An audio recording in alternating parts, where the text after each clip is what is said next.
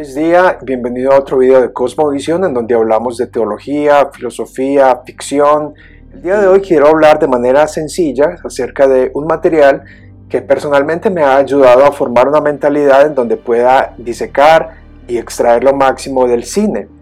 El autor es el Dr. John Frame, usted probablemente ha escuchado de él. El Dr. John Frame es autor de diversos libros de teología sistemática, entre otros tópicos. De hecho, hay una clase excelente en el Ministerio Tercer Milenio acerca de la ética y la toma de decisiones. Voy a dejar el enlace en la descripción en caso de que estés interesado. Entonces, tengo el libro que se llama Teología en las películas. La teología en las películas del Dr. John Frame, como pueden ver lo tengo aquí en la versión Kindle, ya que es un libro absolutamente gratuito descargado de la página de John Frame y Poitras. Voy a dejar el enlace en la descripción por si te interesa descargarlo y a continuación voy a compartir algunos tips que el autor mismo nos da en el libro a la hora de disecar las películas, de analizarlas con ojos o con unos lentes eh, bíblicos, unos lentes cristianos. Creo que esto es muy útil ya que nos aleja de tildar las cosas o de juzgarlas como satánicas o privarnos de ello, sino más bien de observarlas con análisis, con un análisis crítico, con análisis con convicción. El cine se convirtió prácticamente en, la fuente número uno de entretenimiento. Hoy día las películas de Marvel nos han inundado con su universo y ahora con su multiverso. Eh, hace mucho tiempo las películas de horror o de terror como las de Freddy Krueger y La pesadilla de Elm Street eh, eran el hit ah, en los 80s entre muchas otras. Y probablemente tengas tus géneros favoritos o tus series de Netflix favoritas.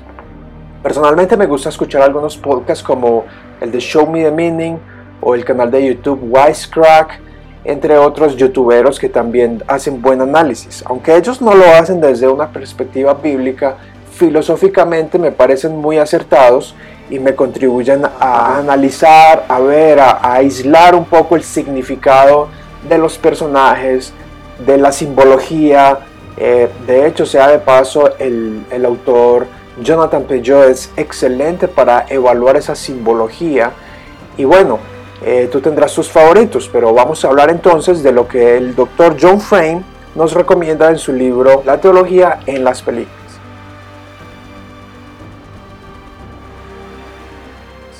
El autor dice en la introducción a su libro, necesito exponerme a algo más popular universalmente, con el fin de ver cómo las ideas filosóficas, académicas y religiosas están reflejadas y anticipadas en la cultura en general. Me llama la atención que John Frame diga esto, ya que su actitud no es alejarse de lo que está pasando en el mundo, en la cultura popular, sino más bien adentrarse en cierta forma con el fin de comprender qué es lo que el mundo está pensando, cuál es la corriente que domina el pensamiento filosófico e ideológico y hasta religioso de la gente. Eso también me recuerda a lo que decía Francis Schaeffer, que los artistas plasman lo que los filósofos teorizan. En otras palabras, necesitamos cierto conocimiento de la cultura popular de hoy, nos dice Frame. Y también él nos dice, mi enfoque es observar de lejos cada película y preguntarme, ¿qué está tratando de decirme? ¿Cuál es la cosmovisión que tiene? ¿Su ley? ¿Su evangelio?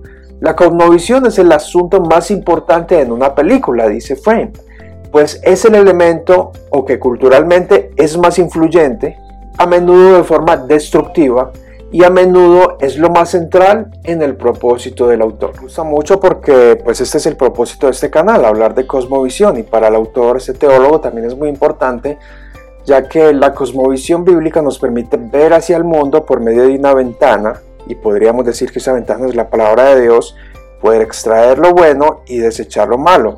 El autor aquí nos da una perspectiva en donde podemos ver películas o leer literatura o escuchar música, otras cosas, pero con cierta posición defensiva, ya que como él dice, a menudo lo que más quiere influir es destructivo. El autor también dice finalmente, el arte tiene dimensiones que nos deleitan o perturban, muy lejano de cualquiera que sea su contenido ideológico. Esto es cierto. Eso nos puede ayudar a discernir. Si te perturba en tu conciencia, mejor no lo hagas. Es como, eso es lo que ha enseñado, lo que vivió Martín Lutero. No podemos actuar contra nuestra conciencia. Y cuando lo hacemos, estamos pecando. Entonces, lo mejor es informar bien nuestra conciencia. Y una de las formas de informarnos bien es comprendiendo los elementos que hay en el mundo, destruyendo esas fortalezas.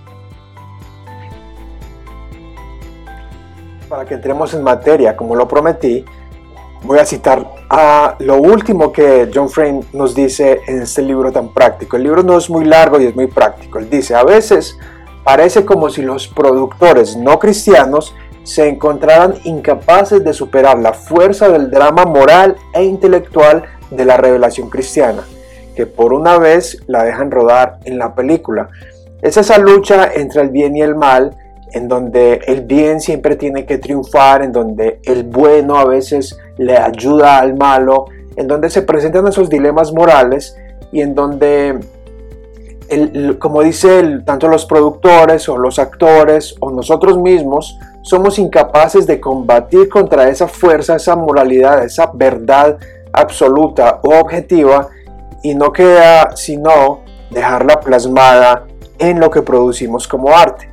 Debo decir que en el libro el autor analiza algunas películas que creo que son, para mí, eh, son vieja escuela, como Los Locos Adams y películas más antiguas. Es interesante, él analiza, por ejemplo, el humor dentro de ese mundo de muerte de la familia Adams y es bueno entrar a compartirte lo que son en total nueve tips, nueve puntos que el autor nos da a la hora de evaluar y de ser conscientes cuando estamos percibiendo el cine. Sin más largas al asunto, número uno, ¿quién escribió la película? ¿Quién es el productor? ¿Quién la dirigió?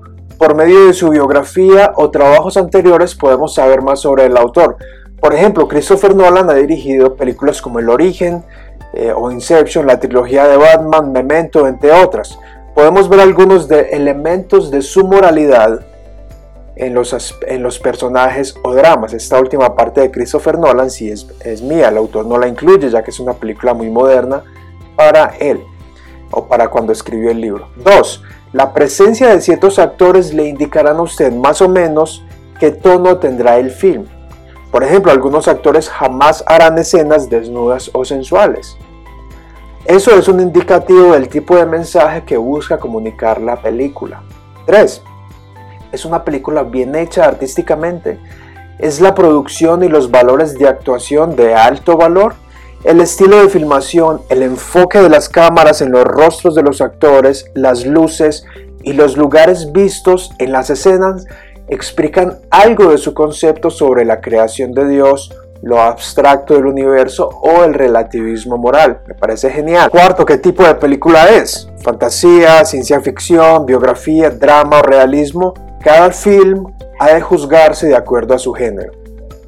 Quinto, ¿cuál es la cosmovisión de la película? ¿Es atea? ¿Es cristiana? ¿No cristiana? ¿Es musulmana? ¿Etcétera? ¿Es dogmática o una crítica religiosa? ¿Hay algún papel para la provisión de Dios? ¿Es optimista del futuro o es pesimista sobre la vida? ¿Progresa la película de manera determinista? ¿O tiene el ser humano un rol en la elección? Me parece muy bueno esto que él aconseja acá. Sexto, tramas y subtramas, o es un plot y un subplot. Hay historias principales e historias secundarias que ayudan al desarrollo del personaje y a veces muestran o la fe o la incredulidad del personaje. Séptimo, son los nudos o problemas solucionables y qué medios se utilizan para solucionarlos. La venganza, la paciencia, la ley, el siembre y recoger, el perdón o la redención. 8. ¿Qué actitudes tiene el film acerca del sexo, la familia, la fe, la vida humana, las normas morales?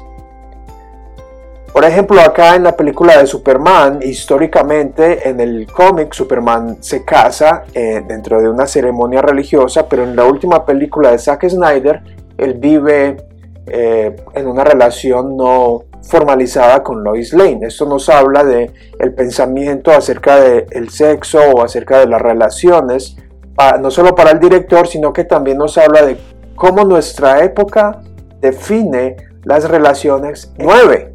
Si es comedia, ¿qué la hace tan divertida? ¿Cuáles son las incongruencias que lo hacen reír? ¿Está repleta de innuendos sexuales?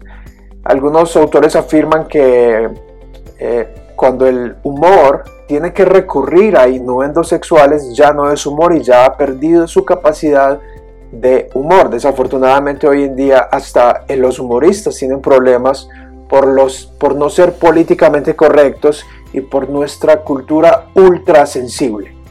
Número 10, me equivoqué, son 12 tips. 10. Hay alusiones a personajes históricos o pasajes bíblicos. Aunque la mención de pasajes bíblicos de Cristo o de Dios estén en la película, esto no es evidencia de que haga parte de la película o del mensaje que quiere comunicar, de que lo defiende o esté en contra. Puede ser una sátira o una crítica. Por ejemplo, en la película Bienvenidos al fin del mundo, que es una película acerca de unos tipos que van de fiesta tomando cerveza de bar, de un pub a otro pub, hablan eh, chistosamente de que Jesús escribió la Biblia. Esa mención no está diciendo de que aboguen por Jesús o que el, el director o los personajes crean en él. Simplemente puede ser una sátira o algo espúreo. 11. ¿Qué imágenes son impactantes en la película? ¿Contiene imágenes religiosas o imágenes que expresan muerte o destrucción? Por ejemplo, en la película del hombre de acero, comento yo, Clark visita al sacerdote y en el trasfondo se ve una imagen, un arte de la pasión de Cristo.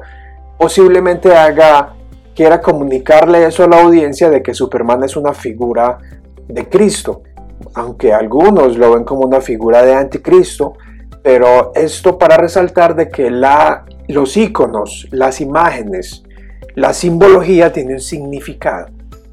12. El autor John Frame nos da el tip final. Pregunta, ¿incluye alguna referencia explícita religiosa a Satanás o los demonios? Esto se puede apreciar en películas de vampiros, eh, o de hombres lobos, donde hacen referencias directas a Satanás que en ocasiones pueden realmente mostrar si el autor está promoviendo, el director, perdón, está promoviendo algo satánico o simplemente se está exponiendo una realidad que la audiencia simplemente no conoce. El autor nos dice, para terminar, los cristianos no deberían permitir que el entretenimiento defina su comprensión de la felicidad el romance, la modestia, la masculinidad, el éxito, la satisfacción, la justicia o lo demás. Es la palabra y el espíritu lo que debería moldear nuestra cosmovisión, no Hollywood. La cosmovisión del mundo secular está moldeada por Hollywood.